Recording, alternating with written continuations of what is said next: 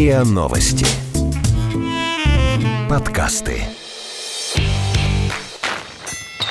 Бей-беги. Беги. В спорте не все так просто.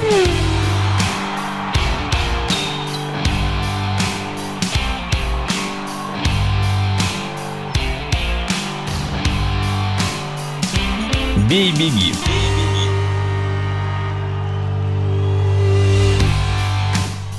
Здравствуйте. Подкаст «Бей-беги» сегодня ожидается мирным.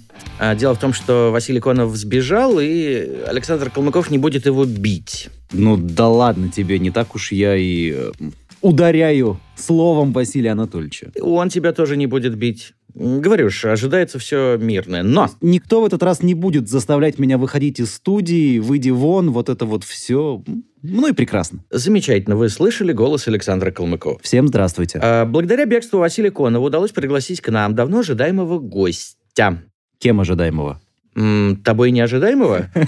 Ну ладно, Вы вновь слышите голос Александра Калмыкова, который все-таки вознамерился кого-нибудь бить. Даже Да того, нет. кто не сбежал, а наоборот прибежал. Хотя у меня была заготовлена шутка на нашего сегодняшнего гостя. Как там в вечернем Урганте они могли бы стать, но не стали? Руководителем а, департамента по связям с общественностью Московского футбольного клуба «Спартак». В общем, представляй. Э, Сложно как интригует, да? Но я продолжу. Именно персона гостя привела к радикальному изменению верстки подкаста. А вот он тут похихикивает. Нет, я-то просто сразу подумал о том, что я должен теперь сказать «Добрый день, Антон», как в рекламе. И представиться Антоном лично.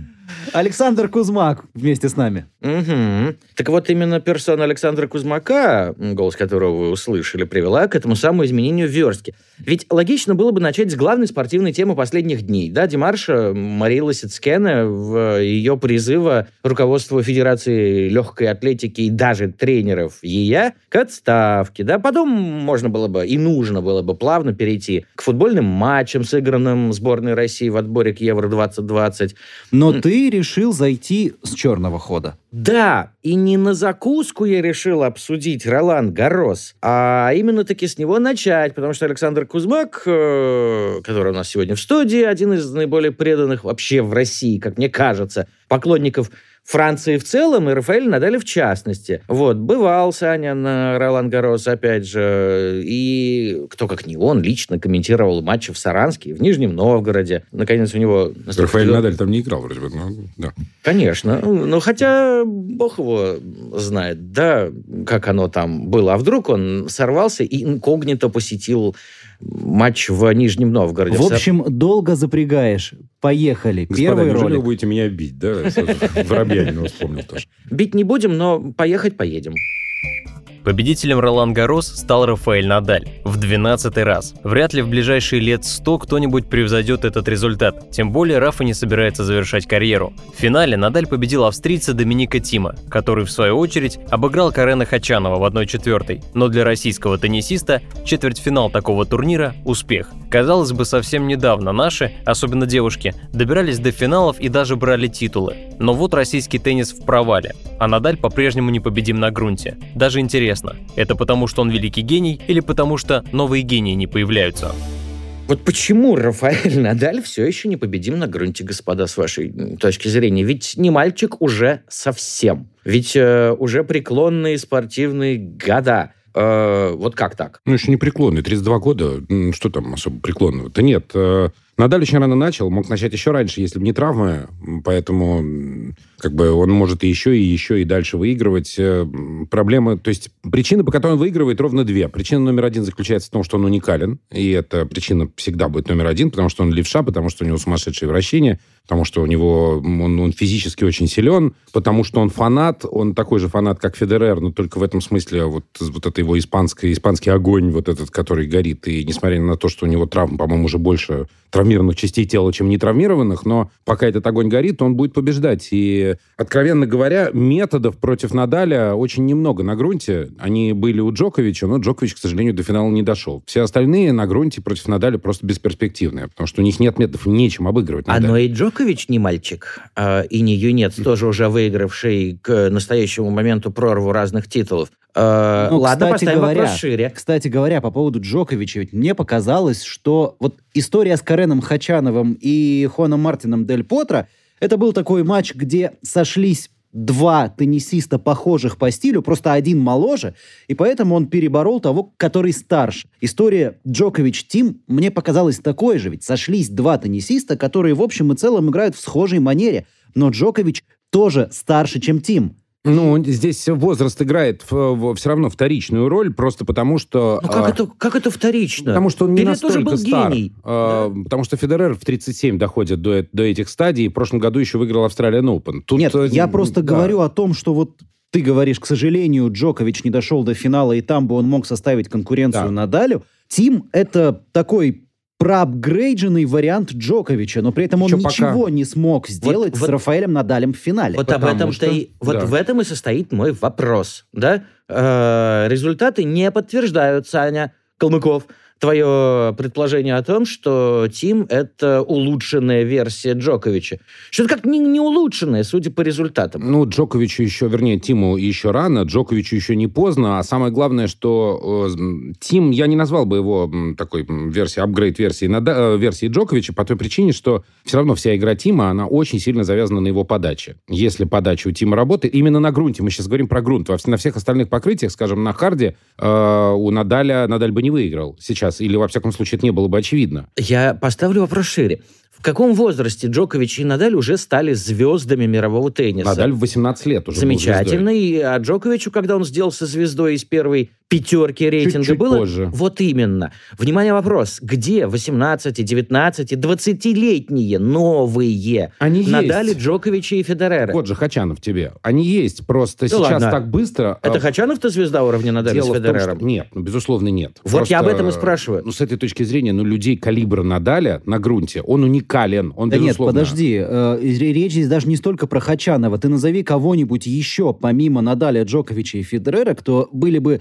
вот такой мировой звездой тенниса прямо сейчас. Об этом я вас Что? и спрашиваю. Куда они все делись? Прости, Так, э, речь И- не про российских теннисистов, Не, не речь про про, российских. теннисистов в принципе. Так нет, их нет, это правда. А я об этом и спрашиваю. Это действительно правда. Тут можно очень просто таки уйти в дебри, э, поскольку я вот смотрю на все ваши три темы. Это как Давайте уйдем в дерби. раз- она, да, она как раз самая очевидная, потому что Надаль, он уникален. Это явление. Это как и Федерер явление. Вот счастье... Криштиану Роналду и Месси. Да, практически так. Потому что Надаль – это человек, который обладает уникальным набором качеств. Таких людей в теннисе не было никогда. Человек, выигравший 12 турни- э, турниров Ролан Гарос практически подряд, ну, не считая вот этого поражения от Содерлинга, да, когда Федереру повезло. Вот. А, все остальное время Надаль, его набор качеств таков, что обыграть его на этом покрытии невозможно. То есть это должно произойти, э, должно сойтись очень много факторов, там, травмы Надаля, какое-то безумное невезение одного и везение другого, но при прочих равных Надали на грунте не обыграть. Об этом э, мы с Женей Кафельниковым говорили еще очень много лет назад. Он сказал, пока Надаль будет играть, он будет выигрывать Ролан Гарос. Я не понимаю, почему природа не э, произвела на свет э, нового Надаля. Спасибо за комплимент. Так хочется сказать. Я, сейчас от имени природы уж как минимум, да, Господу Богу должен отвечать. Я не знаю почему, но просто, ну, Надаль, это просто это счастье, что мы имеем возможность столько лет восхищаться и просто, ну, удивляться тому, как этот человек играет. Он действительно уникален. У него вот подбор его вот этих вот, э, как сказать, компонентов, как в компьютерной игре, они все подобраны так, что обыграть нельзя. Ну вот, ну нельзя, не получается. Удивительная история ведь еще заключается в том, что, как правило, после серьезных травм спортсмены, неважно, теннисисты, это там баскетболисты, как сейчас Кевин Дюрант в Голден, э, в ГСВ, да, они очень долго не могут выйти на свой уровень. Мы прекрасно знаем, что у Надаля были проблемы с коленями, и с правым, и с левым, но он смог восстановиться, и после этого он не показывает теннис уровня ниже, чем был у него до этого. Вот это действительно феномен. Но это человеческие качества. Это упрямство, упорство, это его дядя Тони, это все вместе. Здесь все сошлось воедино. Только так великие люди и рождаются. То есть и плюс характер не такой, как у Агаси, такой разгильдяйский, когда можно сегодня играю, завтра не играю, да, А, или там у Бекера, например. А у Надаля, равно как у Федерера, теннис — это его жизнь. Поэтому, так сказать, поэтому он до сих пор не женился, да, как Александр Демидов в, квартете в фильме. Поэтому вот он до сих пор, вот он будет играть столько, пока ему это будет не то что удовольствие приносить, а это его жизнь. Он просто, он этим живет. Он с этим просыпается, с этим ложится. Получается, тот же самый Новак Джокович, например, не обладает таким характером. Обладает. Сейчас будет, например, US Open, и мы увидим картину такую же, только в пользу Джоковича, например. Потому что я не вижу... Но там помимо Джок... Дело в том, что грунт очень специфическое покрытие. На нем нем именно те качества, которые у Надали, они превалируют. То есть Уимблдон, например, Надали уже теперь будет выиграть сложно, потому что там, опять же, да, если очень коротко, там этого набора качеств может не хватить. Хорошо, пусть... М- Мне кажется, Уимблдон это будет турнир Роджера. Может быть и так, но Надали его тоже два раза выиграл. Внимание, вопрос. Э, Ролан Гарос турнир э, Надаля, Уимблдон, турнир Федерера, US Open турнир Джоковича. Ну, И вот формально, эти- да. И вот эти три фамилии мы слышим последние Да. 15 лет. А, тут мы вступаем в область уже более длинных рассуждений на тему плотности календаря, на тему э, того, что из последних Где годы... новый кто-нибудь появился на некоторое время Энди Маррей, исчез, а эти трое продолжают все крушить? Ну, как вот Энди, так? Энди Маррей бы до сих пор выступал на топ-уровне, если бы у него ведь тоже колени. Жуткая травма бедра. Нет, ему же операцию сделали. Хорошо. Да. А где новые не надали с Федерерами, а хотя бы новые Маррей? Вот куда оно все делось? Я Нет. никак не пойму. Э, а ну как? Так, так бывает. Грубо говоря, Да. уже поднадоело, что Ролан Гарос это Надаль, Уимблдон это Федерер, US Open это Джокович. Ну смотри, Нет? э, Стефанос. Циципас. Сейчас э, новый молодой теннисист, э, там буквально звезда завтрашнего дня. Тот же самый Доминик Тим. Его Да, но они очень высоко тоже в каком-то смысле. То есть это высокие, такие жердеобразные люди, с, а, пока они молодые, с очень легким передвижением по корту. Карен Хачанов из этой же абсолютно оперы. Это молодой Марат Сафин. Это, ну, таких много. Это молодой Хуан Мартин Дель Потро и так далее, и так далее. То есть это мощная подача, это такие тягучее такое передвижение, опять-таки, по корту мощные, либо, да, ну, в основном плоские удары. Это,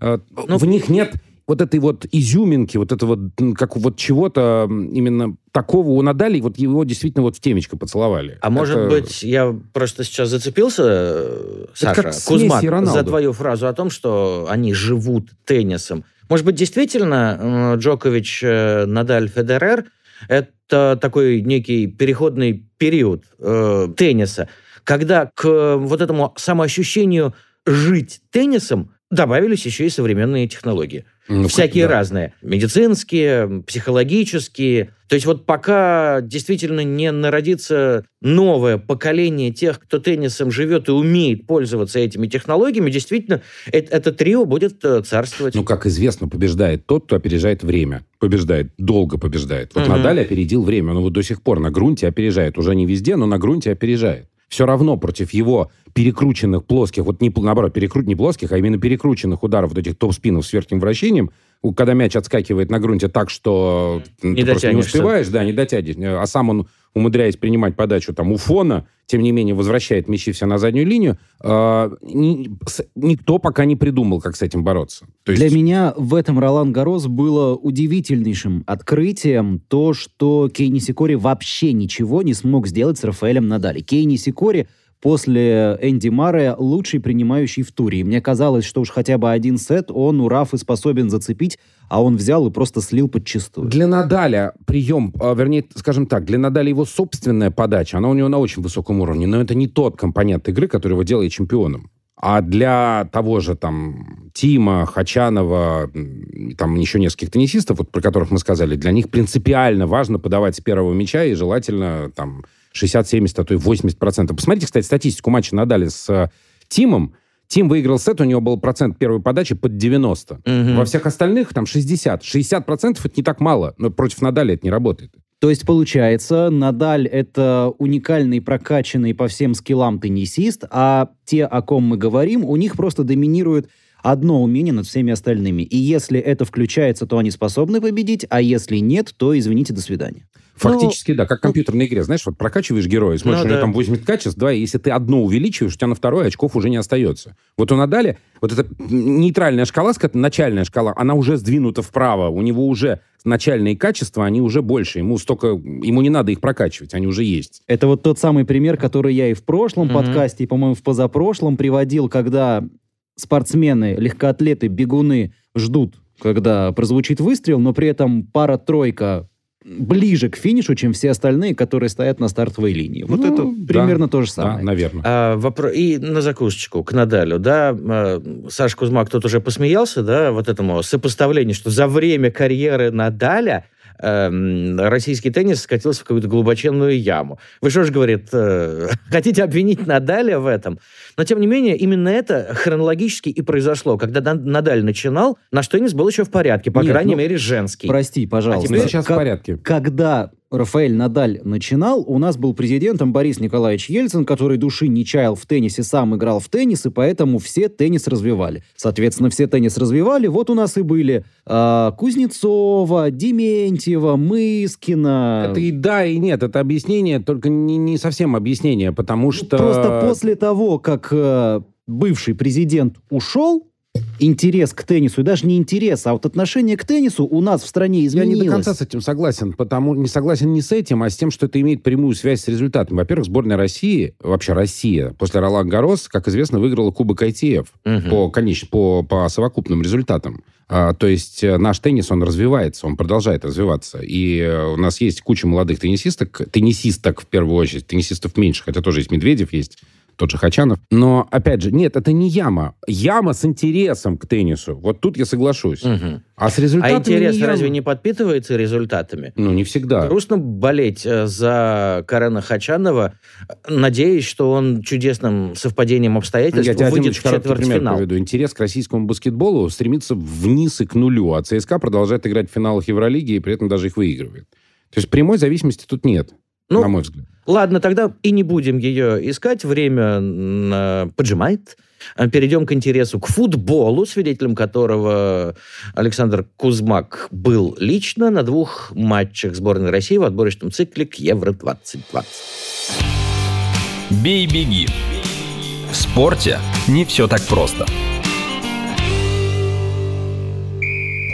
Сборная России по футболу провела два матча отборочного турнира к чемпионату Европы. Обе игры прошли на наших полях. Оба раза на трибунах был аншлаг, оба соперника выглядели явными аутсайдерами. Оба раза удалось победить. В Саранске Россия обыграла Сан-Марино 9-0, в Нижнем Новгороде Кипр 1-0. В итоге наши идут на втором месте в своей группе с тремя победами в четырех матчах, на три очка отставая от бельгийцев. То есть все хорошо. И единственный вопрос, насколько хороша игра сборной. 9 голов в ворота Сан-Марино – это много, и вообще рекорд. Но вот один гол Кипру как-то маловато. Так вот про интерес к футболу. Аншлаг в Саранске, аншлаг в Нижнем Новгороде. Господи, Сан-Марино, Кипр. Откуда? Они просто пришли на навехонький все еще стадион, все эти 40 тысяч в обоих городах. Ты Ага. там был, друг мой, Да, расскажи. А мы вот все продолжаем не верить в этот эффект. А я на самом деле, глядя на то, что про- происходило в Саранске, это правда, это временами просто, ну вот, ну, слезу не вышивало, конечно, но тем не менее это вызывало вот такие сильные эмоции, потому что а, строительство инфраструктуры в стране прямым образом повлияло на посещаемость. То есть матч России с Сан-Марино в Москве собрал бы только родственников футболистов, и, и все, и журналистов некоторое количество. И то не всех, потому что тут можно было написать отчет до игры, по большому счету. Вот будет только рекорд или не будет. А там люди искренне пришли на эту игру, там э, в, в городе устраивались акции, туда приехали послы сборной России. Забавно было, когда приехали Тихонов и Хлестов, а, вдруг флаги сборной России куда-то делись, и кругом появились флаги Спартака. Вот. И собралась огромная толпа людей, среди которых явственно угадывались фанаты Спартака. Не, не болельщики сборной России, а, как обычно, растатуированные люди, да, как и все фанаты, такие... ис- Они что, истинные. приехали конкретно на Тихонова полюбоваться? Часть, пойму, да, потому что там был такой эпизод, когда на сцену на площади Тысячелетия в центре Саранска, когда пришел Тихонов, Хлестов, Хлестов, Дмитрий, это отдельная история, и Пименов, который тихо стоял в сторонке, вот. А, Значит, когда вышел Тихонов, вдруг откуда-то из-за из-за кулис выбежала группа людей с транспарантами, с флагами Спартака. Они, значит, закрыли этот баннер с надписью «Наши парни», где было вот что-то про сборную. И вдруг это неожиданно превратилось в такой, значит, э, бенефис Андрея Тихонова, мало отношений имевший к, собственно, тому событию, ради которого все и собрались. Послушай, ну не все же 40 тысяч э, Конечно, жи- нет. м, посетителей саранского матча пришли полюбоваться на Андрея Тихонова. Нет, конечно. А вот ты говоришь, инфраструктура. Да нет, здесь на самом деле все просто. Как раз инфраструктура. Саранск, Нижний Новгород. Там нет команд российской премьер-лиги. Там нет топового футбола. А здесь приехала национальная команда, которая выстрелила на Как чемпионате это впервые мира. в истории? Любовь Я к не ней был ни все там, ни там. еще А, ну да, есть. точно. Мгм. И просто люди на комфортные, классные, качественные стадионы пришли посмотреть хороший, классный, качественный футбол, которого они в этих городах лишены. Вообразим на секунду, что оба этих стадиона были бы построены сами по себе, безо всякого чемпионата мира по футболу. Ничего Вот бы не было.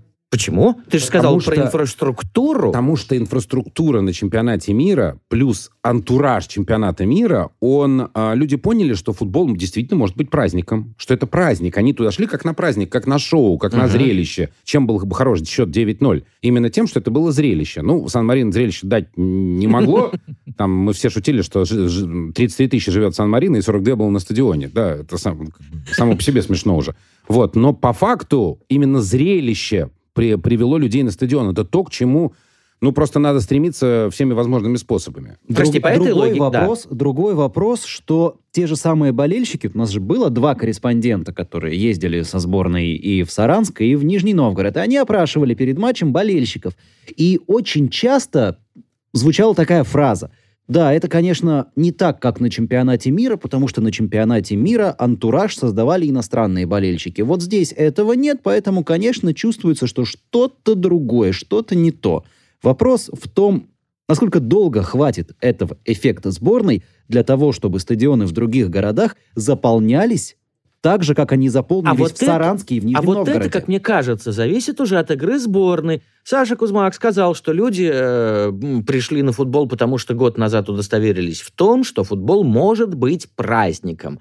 1-0 против Кипра довольно дохлый праздник. Да ничего подобного. На Как самом это? деле, я согласен с Ионовым, который после игры сказал, что по-хорошему после первого тайма счет должен был быть в районе 3-0, Мгм. 4-0. Он бы сам себе это сказал, только вот, когда не попал в пустые ворота. Да. Вот, ну, я, конечно, шучу в каком смысле. Но, тем не менее, команда стала... э, В чем заслуга Черчесова? Что мне очень нравится из того, что он делает? Я сейчас не про недостатки, а именно про достоинства. Потому что команда с первой до последней минуты понимает, что она играет для своих болельщиков. Что, и он им внушает это. Он им постоянно... И вот весь этот антураж, и предматчевое шоу, и люди, это вся наша сборная, которая стоит в обнимку и поет гимн, и весь стадион, это все создает вот эту общую атмосферу.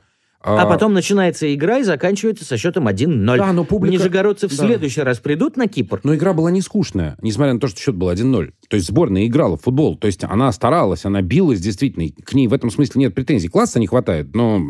На самом Хватит, деле, даже, короче. на самом деле, даже после 60-й минуты, когда встали и те, и другие, и уже было откровенно видно, что наши по физике не тянут, моменты создавались. Тот же самый Дзюба мог забить несколько Да. раз, Головин, Миранчук и так далее. То есть, я согласен с Сашей, футбол-то не был скучным. Особенно на стадионе, кстати, что важно. Вот на стадионе он не был скучным. Ты смотришь... Переведи.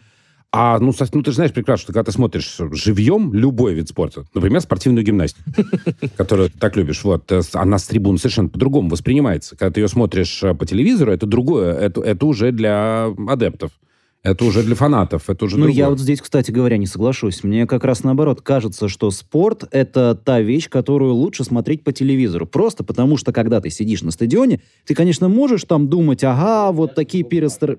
Нет, ну, когда ты смотришь вот такой матч, как Россия-Кипр по телевизору, он, не- на мой взгляд, не покажется столь захватывающим, как когда 42 тысячи болельщиков, и они продолжают, и они гонят, и, вол- и волна идет трибунам. Одно дело — это атмосфера, которую ты ощущаешь, находясь на трибунах, Так и другое... А я про другое говорю. Я говорю про спорт как экшен, как зрелище. Сидя перед телевизором, ты можешь увидеть крупный план, мой, ты Саша можешь Калмыков. увидеть эмоцию Саша- Артема Дзюбы, Саша например, Кузьмак которую ты никогда тебе в жизни битый- Верно, верно. не Мне так полчаса увидишь. доказывал, что как раз с экшеном все было хорошо в Нижнем Новгороде.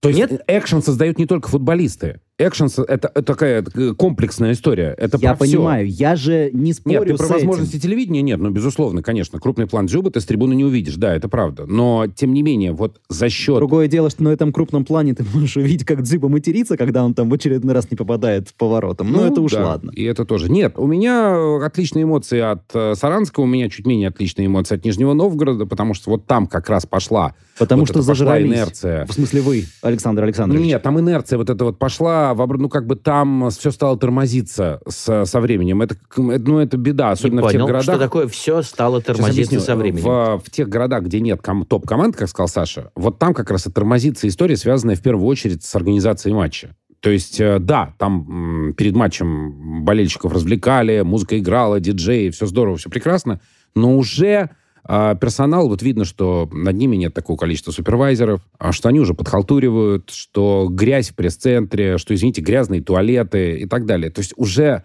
вот это началось. То есть там, где матч есть, в Москве, в Питере и так далее, этого не допускают. А там есть. А в Сочи? Я сейчас спрашиваю у Давно не Дениса. Косинова, который недавно вернулся из Сочи, сделал шикарнейший репортаж о том, как живет Фишт и э, как мы используем наследие чемпионата мира и Олимпийских игр. Фишт в порядке. Футбольный клуб Сочи, э, Футбольный как, клуб «Фишт». как выясняется, тоже, ибо они вышли в эту самую РПЛ. Но 45 тысяч, столько вмещает э, Фишт, не ожидает в следующем сезоне никто ни на одном матче. Я разговаривал в, с самыми разными представителями клуба. Вот тот из них, который является специалистом по общению с болельщиками, такой связям с болельщиками, Э, утверждает, что... 6 тысяч это было бы хорошо. Нет, не так. 6 тысяч это было бы хорошо на конец сезона в ФНЛ, и они к этому показателю пришли. А на следующий, то есть первый сезон в РПЛ, ребята рассчитывают тысяч на 10, и если достигнут всего показателя, то будут считать, что с делом своим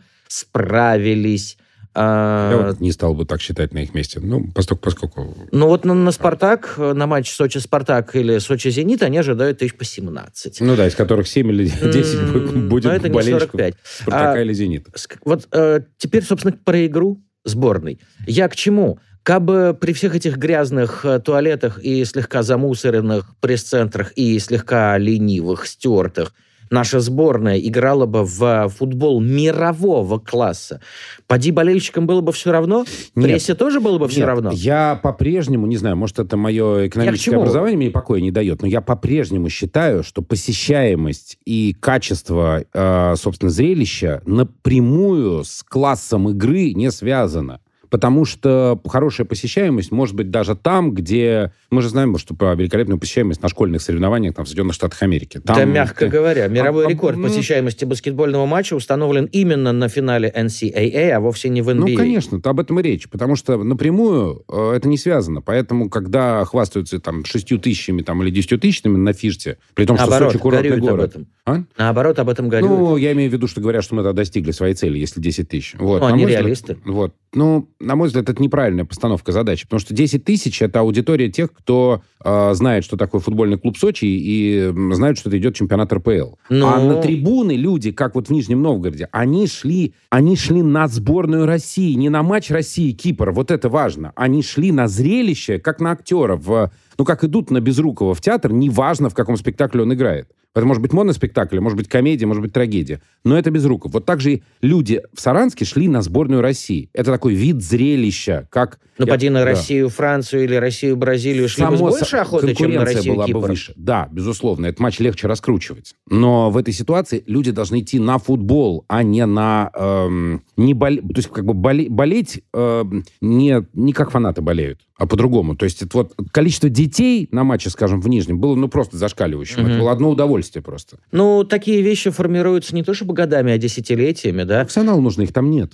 Торонто Мейпл Лиф уж сколько лет не преуспевает в Кубке Стэнли? Я бы даже сказал, сколько Конечно. десятилетий. А по-прежнему является самым успешным коммерчески клубом Национальной хоккейной И лиги. самым богатым. Ты вот, кстати, хотел поговорить про завершившийся минувшей ночью финал Кубка Стэнли? А, пожалуйста. А, Сделаем такое небольшое мне, вот- вступление. Мне вот эта вот, честно говоря, история Сент-Луиса, она меня не, не возбуждает. Вот, вот так, как это было То с есть худшая команда по итогам гладкого сезона сенсационно выиграла Кубок Стэнли, и это тебя А, не радует. Объясню почему. Вот в прошлом году, если бы выиграл не Вашингтон, а Вегас, это была бы ровно точно такая же история. Ну, То это же вот и круто, когда lucky loser приходит к финишу Да. первым, несмотря ни на что, бла-бла-бла. Такая драма, такой триллер, такой сюжет. Снимут спорю. 25 кинофильмов. Не говори. Снимут, безусловно. Но вот, понимаете, когда в прошлом году выиграл Вашингтон, это была такая выстраданная победа людей, которые год от года стремились, они были фаворитами, им не Да, это везло, тоже их был прикольный выбивали. сюжет, согласен. Драма с хэппи-эндом. Да, драма с хэппи-эндом. А здесь это абсолютно неожиданная для всех история. Даже обратите внимание, как э, очень хорошо заметно, как эм,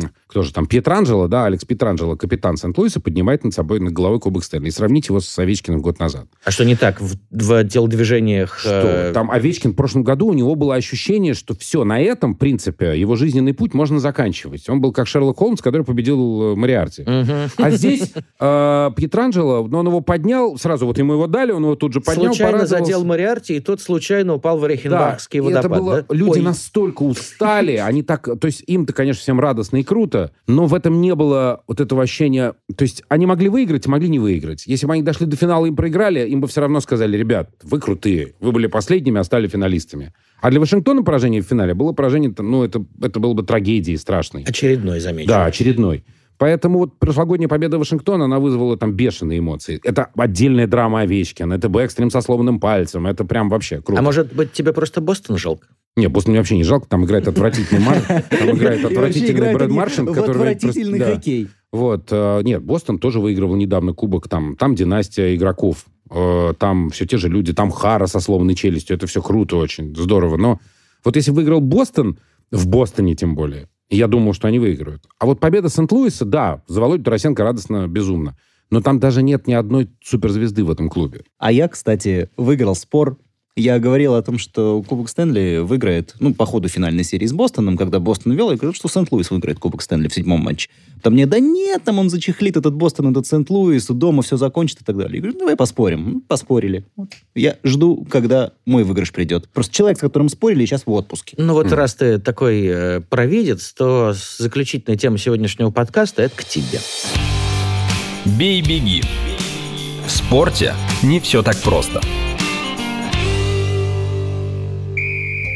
Лучшая российская легкоатлетка Мария Лосецкене, одна из немногих допущенных к участию в международных соревнованиях, опубликовала очень резкое заявление в адрес наших чиновников и тренеров. Цитата. «За последние три с половиной года я раз 200 слышала, что все сделано, и нас вот-вот восстановят. Но это лишь красивая обертка, которую нам пытаются навязать. Мы можем сколько угодно заниматься самообманом, но то, что мы сделали собственными руками с нашей легкой атлетикой за эти несколько лет, ни одна бумага не вытерпит. Надеюсь, у людей, причастных к этому нескончаемому позору, все-таки хватит мужества уйти. Самим. И не думайте, что я говорю только о руководстве. Речь и о действующих тренерах, которые все еще уверены, что без допинга невозможно побеждать. Им давно пора на покой. Разговоры о том, что на допинге сидит весь мир, неуместны. Не надо спасать весь мир. Необходимо спасти то, что осталось от российской легкой атлетики. Конец цитаты. Заявление Марии появилось после того, как Совет Международной Федерации Легкой Атлетики принял решение не восстанавливать нашу федерацию в правах. А это значит, что все остается по-прежнему.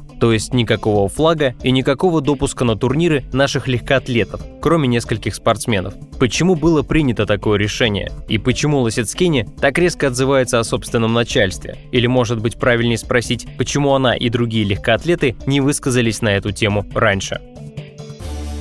Ну вот расскажи мне, человек, предсказавший победу Сент-Луиса, почему а, три с половиной... Тебе по статусу положено, да, говорить про спортивную политику. Ну, давай. э, тоже мне э, носятся, понимаешь, со своим статусом, как с писаной торбой. Твоя фраза в одно- одного из подкастов. Да Ты вот я. меня зачем-то именно так представил. Ну, окей, я запомнил. Ну, вот пусть же нам Александр Калмыков объяснит, почему три с половиной года не удается восстановить наших легкоатлетов в правах.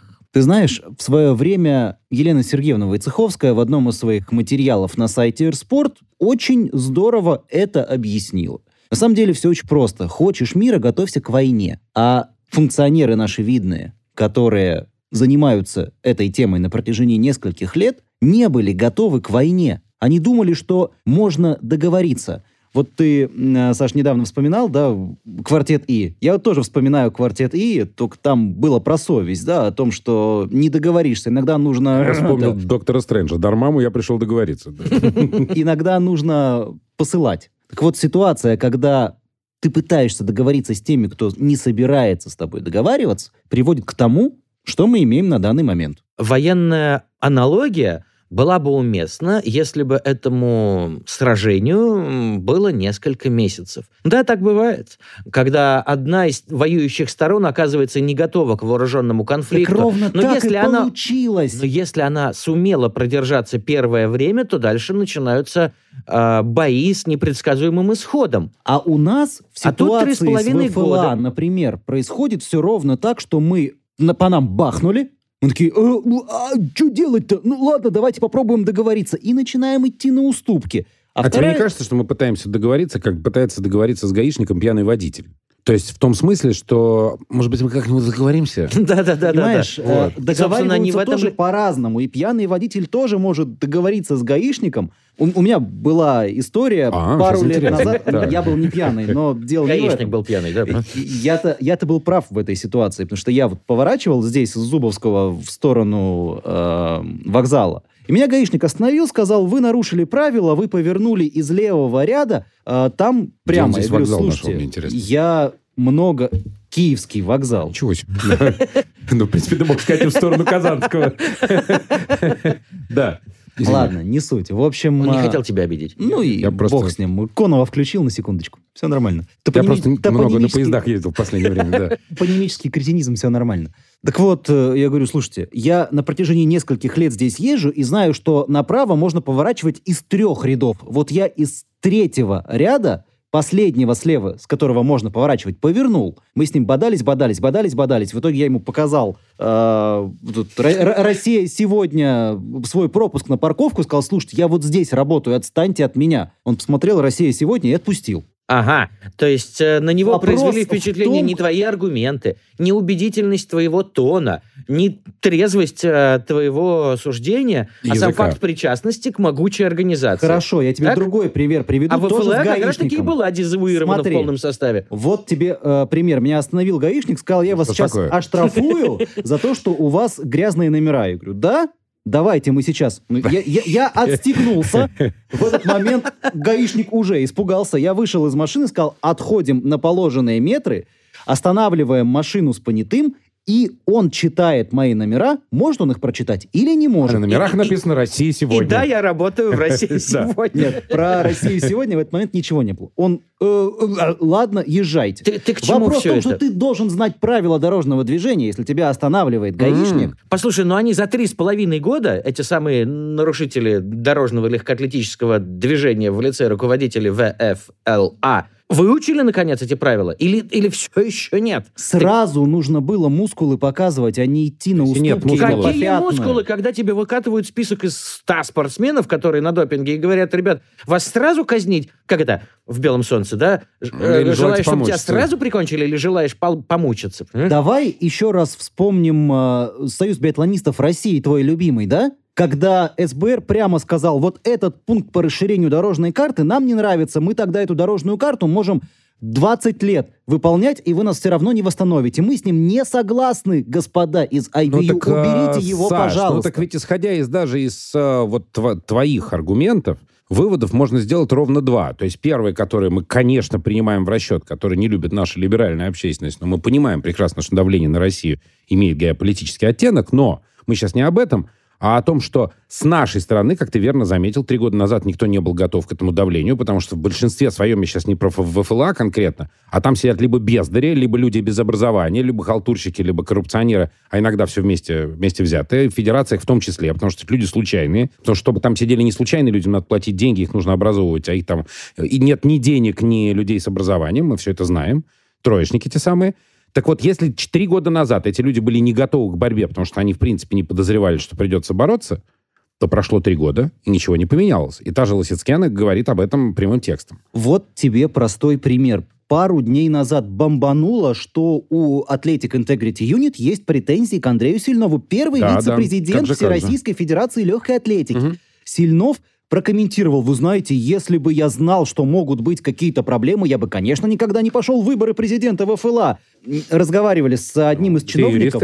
Я сказал, ребят, главная проблема в том, что у вас на руководящих постах сидят спортсмены, а не менеджеры. Конечно, потому что в этой ситуации работать во Всероссийскую Федерацию легкой атлетики менеджер не пойдет. Потому что это, во-первых, невыгодно, финансово невыгодно. Во-вторых, для этого нужно иметь специальные знания. А для- к этим знаниям никто, так сказать, у них их нет. А в-третьих, помимо всего прочего, спортсменов надо куда-то пристраивать. У нас Знаете- их пристраивают в том числе и в Федерации. Вы знаете, в Всероссийской Федерации легкой атлетики был толковый менеджер. Я имею в виду Михаила Яковлевича Бутова, да? И где он? Нет его в этой самой ВФЛА. Ну, дело в том, А что посоветуй- Михаил Яковлевич Бутов – это человек э, с наследия Балахничева. А ничего, что он единственный, по моим наблюдениям, из высокопоставленных легкоатлетических людей э, в самом начале этого трех с половиной годичного периода говорил разумные вещи. А кому интересно слушать разумные вещи там? Ну, это вот, э, пони- понимаешь, я все к чему. Если уж вы вот э, об этом... Я прочитал Синбаеву по этому поводу, да, я даже в Фейсбуке пост на эту тему написал, я не удержался просто. Согласен, текст ни о чем, да. Вот. Ну так а, Александр Ой, а Александрович Назарбаева- написал в да. Фейсбуке, что такое ощущение, что она начала Вначале с одним она настроением, щас- а вот сейчас я им закончила всем вмажу, а потом в этот момент ей позвонили, сказали, Лен, ты что делаешь? Я пишу текст в Фейсбуке, не вздумай. Вот. И она в конце так и свела все это, да, к разговору, надо принимать взвешенные решения. И дальше я прям сразу Леонида Ильича Брежнева вспомнил. Ну и? Вот. Так нет, э, тут, на мой взгляд, история только одна. Всех разогнать и нанять заново. Просто организацию закрыть и открыть заново. А, Бутов, кстати, примерно то же самое говорил нам в интервью некоторое время назад, еще до того, как в очередной раз бомбануло. Другими словами, правда, он сказал, что вот этих людей мы уже потеряли. Ну, он говорил про спортсменов. Сейчас нам нужно обратить внимание на молодое поколение, которое в следующее десятилетие будет выступать. Вот их нужно готовить. Этих мы уже я не сейчас спасем. даже не про спортсменов, я про саму организацию. Я понимаю. Да, то есть их просто их надо перезагружать целиком. И это, Нам более того, это нужно то, что понимать, устроит ну, нас од- международные органы власти. Одна перезагрузка уже произошла. Был э, Валентин Балахничев и его э, команда. Так? А, И вот э, Федерацией легкой атлетики руководит другой человек с другими соратниками. У них тоже не получилось. Так и будем э, перезаменять чиновников, пока у какого-то очередного набора руководителей не получится достичь нужного результата. Руководители... Или дело все-таки не только в персонале Конечно, ясно, нет. руководителей? Нет, нет, Конечно, а я нет. не согласен, кстати. Дело именно в руководителе. Руководители разные бывают. Знаешь, как это? Хороший, хороший человек — это не профессия. Вот Сколько есть, у нас таких хороших людей? есть глава государства. И если этот глава государства мужик с железными болс, то тогда государство это другие будут, может быть, не бояться, но к нему Проблема, прислушиваться. Саша, заключается в том, что железные болс должны быть не только у главы государства, но еще и приблизительно на 3, 4, 5, 6 слоев ниже. А там уже на два слоя ниже болс заканчиваются не то что железные, там никаких уже нет. Так вот И проблема вот в в, том, проблема. что руководитель ВФЛА должен быть мужик железный. Вот с Конечно. таким вот кулаком, Он который всего- придет в ААФ, Да. ударит им этим кулаком по столу, и стол ВААФ развалится. Да, ну Да, вот при только они его склеят заново и положат на эту Да. столешницу сверху очередную бумажку, Конечно. например, с данными, извлеченными из московской лаборатории после Нового года. И скажут, ты тут, конечно, нам э, мебель-то попортил, да? А, а дальше как персонаж Достоевского, да? Зачем стулья ломать? Да? Так нет, И ну- будет как персонаж дальше Родиона Мне кажется, Романовича что- убеждать в том, что вы и убили с... Понимаешь? Я к тому, что вот этот вот железный кулак и иные железные фрагменты, которые вы тут э, упоминали, да, могут не дать результата просто ввиду того, что а, этот м, козырь будет побиваться куда более сильной Ну, послушайте, картой. ну ведь ну, это же история даже не про болс, это история про знание, это история про квалификацию. У этих людей недостаток, очевидно, если за три года ничего не поменялось, значит, люди не понимают, что надо делать. Саша, какая Или бы ни была хотят, но, квалификация Шляхтина, Балахничева, Бутова и далее по списку, если на стол один за другим с интервалом в несколько месяцев все продолжают ложиться документы, уличающие российских легкоатлетов в применении допинга в настоящем и в прошлом, то Значит, тут ситуация не меняется. каким бы терминатором ты ни был, ничего ты не Нет, сделаешь. ну простите, но если эти документы продолжают ложиться, могут быть только два варианта. Либо нас целенаправленно мочат, извините за эту фразу, мочат вне зависимости, то есть это как тот гаишник, которому все равно, Либо- Россия сегодня или Россия вчера. да, либо ему мы не менее разницы. целенаправленно- Он все равно тебя будет штрафовать, да? Либо мы не менее Вот. целеустремленно подставляемся. Конечно. Вот в это я верю гораздо больше в данном случае. Я верю в то, что мы для того, чтобы сопротивляться этой машине, необходимо обладать э, в других видах спорта. Это же получилось. А тогда получается, если, Знаниями. если мы с тобой, Саша Кузмак, согласились, а Калмыков против, ну да, он Нет, в у, у меня против. есть еще один аргумент.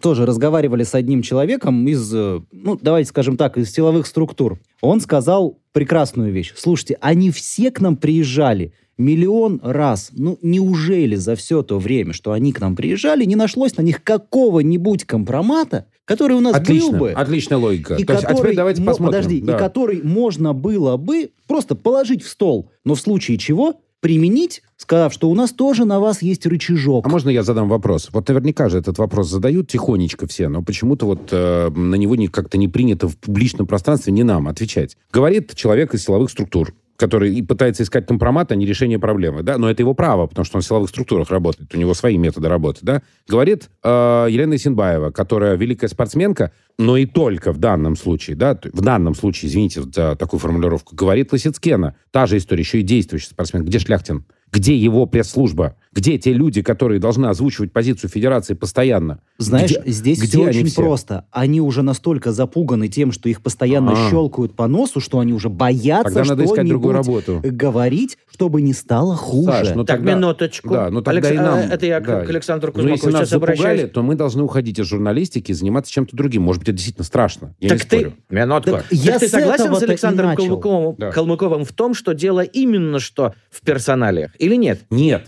Это система, должна работать система. То есть это персональ это важно, конечно. Должен условный или безусловный шляхтин в этой ситуации быть человеком с железным характером. Вопросов нет. Но я говорю не только про характер. Я говорю о том, что ведь когда человек в этой ситуации не дает комментариев вообще никаких, или этого очень мало, когда мы не видим а, работы с э, Федерацией легкой атлетики, а видим только ее критику со стороны, причем такую очень раздраженную критику со стороны той же Лосицкена, который год от года выигрывает медали, а ситуация для нее не меняется, то возникает вопрос, это уже не вопрос не просто к, к Шляхтину как человеку с характером. Там нет системы, там хаос. Вот это вызывает у меня, как А человека тогда- со стороны. А мне, естественно, возразят, скажут, ты ничего не знаешь про это, мы работаем, мы трудимся. Кто об этом знает? Где результаты? А, но тогда вопрос. Если дело в, не в персоналиях, а в отсутствующей системе, то Димарш Марии Лосицкена лишен смысла. Разве а нет? это не Димаш, это крик души. То есть в ее случае, на мой взгляд, крик души. То есть, ну ей-то куда деваться? Ну, она-то хочет э, выступать, медали выигрывать, деньги зарабатывать. Ну, далее. уйдет сейчас Шляхтин, уйдут те тренеры, которых она обвиняет в том, что они а, как не умели работать без допинга, так и не умеют. Но если системы нет, то их заменят другие такие же. И для Марии Лосицкена ничего не изменится. Она по-прежнему будет выступать под нейтральным статусом. Очень и, хорошо еще, и хорошо еще, что выступать, потому что она одна из немногих допущенных к эдакому участию в международных турнирах. То, э, Саша Калмыков, ты согласен с тем, что э, выступление Марии было не более чем криком души, а не надеждой на изменение к лучшему? Э, Согласен, да. Ровно так и есть. Ведь э, то, о чем ты говоришь, придут другие, ничего не изменится, мы это наблюдаем. Поменялось руководство Федерации, ты сам об этом говоришь. А в отношении восстановления ВОЗ и ныне там. Я вот вспоминаю интервью Павла Анатольевича, которое у нас недавно было, и он там сказал, среди прочего, о том, что министра спорта. а, мы столько всего сделали для восстановления Федерации, ну пора бы уже, чтобы дело сдвинулось куда-нибудь в позитивное русло. А у меня возникает сразу а вопрос, неделя Павлу проходит, неделя проходит, и после этого выкатывают Рейтер, выкатывают Сильнова, выкатывают этого Мохнева и так далее и тому подобное. А у меня сразу возникает вопрос. А где позитивная динамика? У нас федерации подчиняются Министерству спорта? Формально нет. Нормально нет. Причем здесь э, Павел Анатольевич? Ну, при... Почему он приходит к вам и говорит, мы столько сделали для восстановления федерации? Согласен, это логика искателя сокровищ, который говорит, ну я уже 5 метров прокопал, где уже сундук? А, Да? м- мало того, А он, может быть, как бы и как копать-то на не я глубине- должен. А он может быть как на глубине 10 метров, так и вообще отсутствовать. Вспомните времена золотые Виталия Леонидовича Мутко, который отвечал за всех. По всем пунктам. И ему, кстати, много раз говорили, а, про него скорее говорили так осторожно, что Виталий Леонидович занимается не то чтобы не своим делом, а что вот он а, отвечает и по вопросам футбола, хотя он уже не президент РФС, там, например, или, ну, или там по вопросам российского футбола, я имею в виду внутреннего, и хоккея. Ему на все вопросы, на, то есть на все м, темы задают вопросы. Точно так же вдруг Павел Анатольевич говорит о проблеме Федерации легкой атлетики. А где сама Федерация? Почему он за нее отвечает? Почему э, чахлой пресс-службе Минспорта хватает сил для того, чтобы пиарить своего министра, и а Федерация легкой атлетики в этой ситуации где-то? Вот для меня, как для журналиста, самое... Вообще, правильно же говорят, что в этой ситуации, да, плохой пиар, как в анекдоте про крысу и хомяка, Мгм. это самое главное. А у нашей Федерации легкой атлетики весь пиар ей создает Лосицкена, Исенбаева и э, все остальные. Слушайте, ну пиар пиаром, но возникает вопрос. Значит, персонали не те. Разогнать. Секунду. Персонали не те. Системы нет. А доказательства допинговых нарушений продолжают появляться и появляться. Надежды нет на то, что однажды российская легкая атлетика вернет себе статус... Есть. Э, а, минуточку, на чем она основывается в таком случае? Ну, просто опять, значит, должно дойти до высших эшелонов власти, где кто-нибудь ударит кулаком по столу и скажет, ребят... Про значит, кулак по столу всех- мы уже обсудили, да. Да. Этот кулак сломает не один стол, а штук пять одним махом, Мгм. потому что уже очень Да. большой, но все равно достанут новую бумажку про нового сильного, нет? Значит, не должно быть условного сильного. Значит, нужно целиком и Конечно. полностью все перезагрузить. С чистого Да, листа, о чем и говорил. Бутов. Ну что ж, с этим я, пожалуй, соглашусь, и на этом мы наш подкаст завершим. Я очень рад был видеть в студии подкаста «Бей, беги» нашего друга и Я тоже был замечательного очень рад тебя видеть. Да я Александра приду еще. Кузьмака. Вызовите. Чего? Ну, Еще Конов же когда-нибудь не придет.